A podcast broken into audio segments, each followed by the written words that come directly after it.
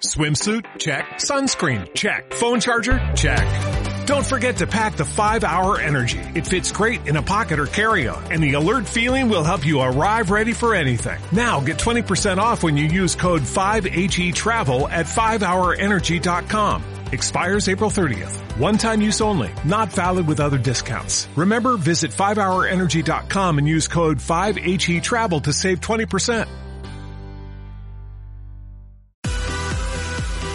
Podcast.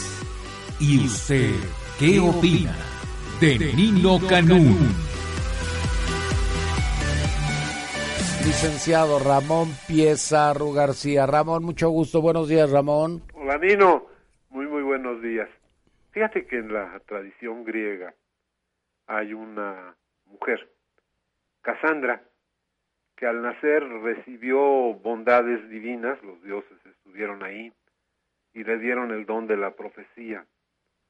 Y un dios que no invitaron, hace cuenta como maléfica, pero en griego, llegó y les dijo que le quitaba la capacidad esta de credibilidad y que aunque tuviera el don de la profecía, la maldición era que nadie, absolutamente nadie, le iba a creer.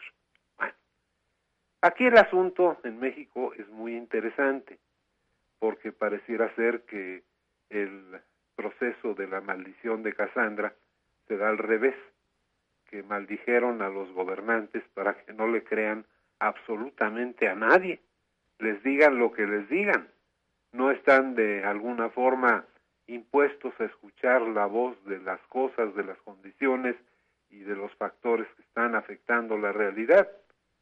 Tres eh, noticias. Me presentan ahora una realidad que valdría la pena por lo menos pues, pedir una explicación de qué cosa es lo que está pasando, por qué está pasando y qué dicen.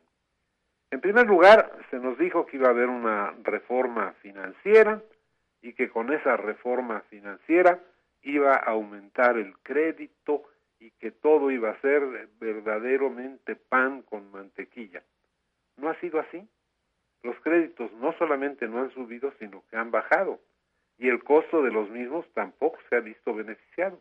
Entonces fue una reforma fallida, como desgraciadamente pudiera en un momento dado presentarse la reforma en muchos casos adicionales, no solamente en el área financiera, pero la defensa que hicieron de la reforma financiera fue una defensa verdaderamente dura, difícil por México, México y los gritos estos que siempre dan.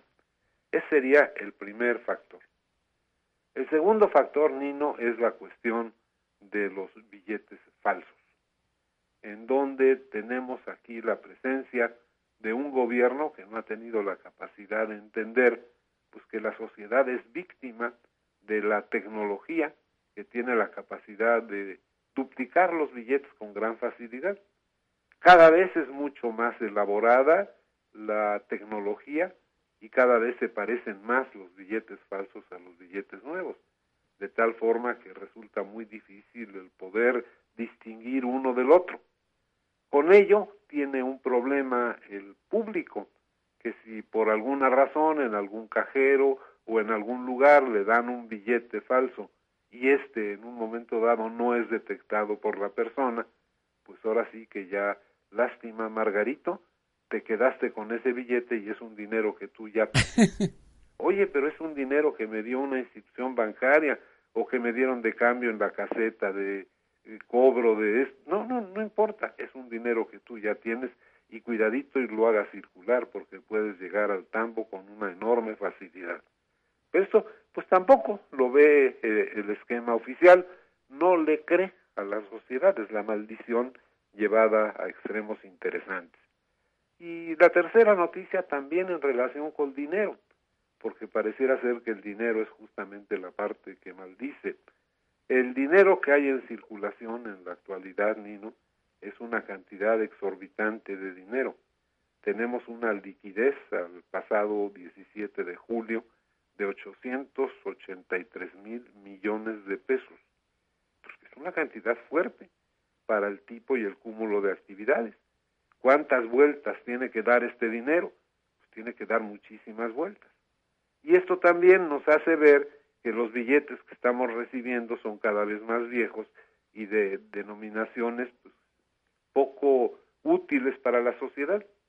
Si tú vas a un banco y retiras dinero de tu cajero, pues generalmente te sueltan puro billete de 500 y luego trata tú de cambiar ese billete de 500 para pagar lo que quieras, tus dulces, tu comida, tus cigarros, lo que quieras, pues casi nadie tiene cambio. O te sueltan puros billetes de a 100, cuando alguien te pagó 10 mil pesos, te dan puros billetes de a 100 viejos, horribles, asquerosos, sucios, puercos, que no puedes ni contarlos, los tocas y se te están rompiendo, se deshacen en las manos. Entonces ahí hay también un problema que la sociedad está diciendo, oye, estás aquí trayendo tu problema de que no tienes la capacidad de reponer todo lo que son los billetes y hacer que la sociedad tenga un gusto mayor, en el sentido de que no tengas tal cantidad de falsificaciones y todo esto. Sale Banco de México con publicidades muy interesantes, revisa que la guindita que se dé vuelta, que tienes que ver que la mariposa que tiene cara de...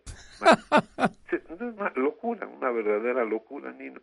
Y mientras tanto, pues bueno, el fenómeno inflacionario se va presentando, la gente ya no tiene la capacidad de acudir a los bancos, eh, la operación se hace fuera de todo lo que es la formalidad, y pues no nos creen, no le creen absolutamente a nada de la sociedad, en fin, es desde luego un punto de vista nada más, Nino.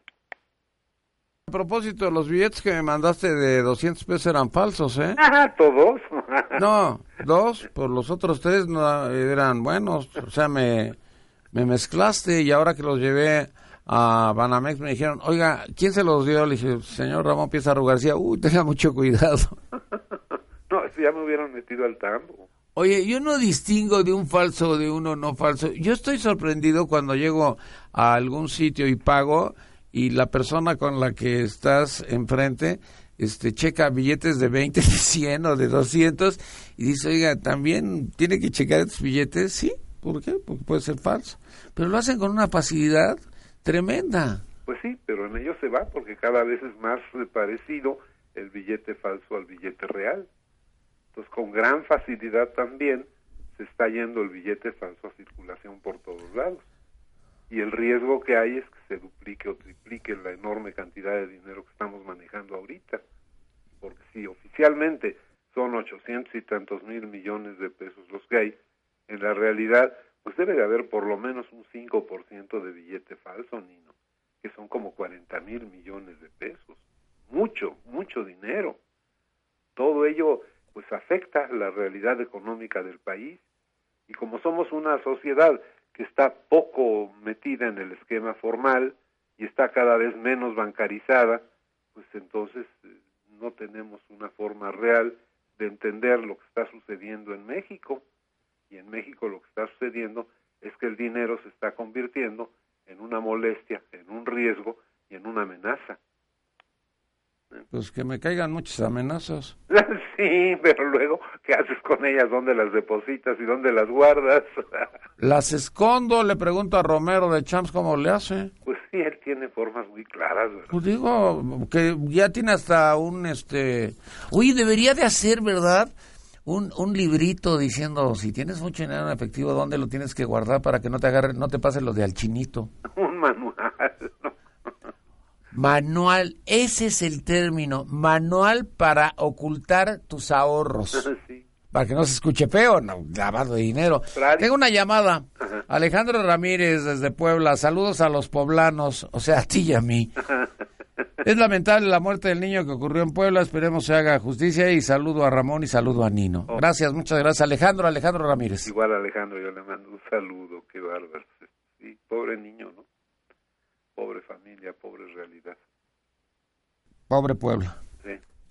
Ramón, te mando un abrazo. Y también, Nino, y a todos por ahí. Que estés muy bien, licenciado, licenciado Ramón Pieza Rugarcía.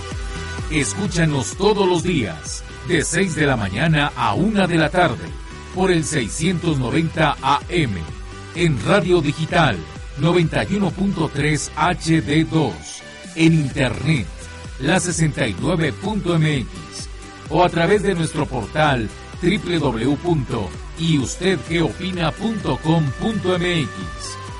Nino Canún. 12 años, 12 años, 12 años haciendo debate.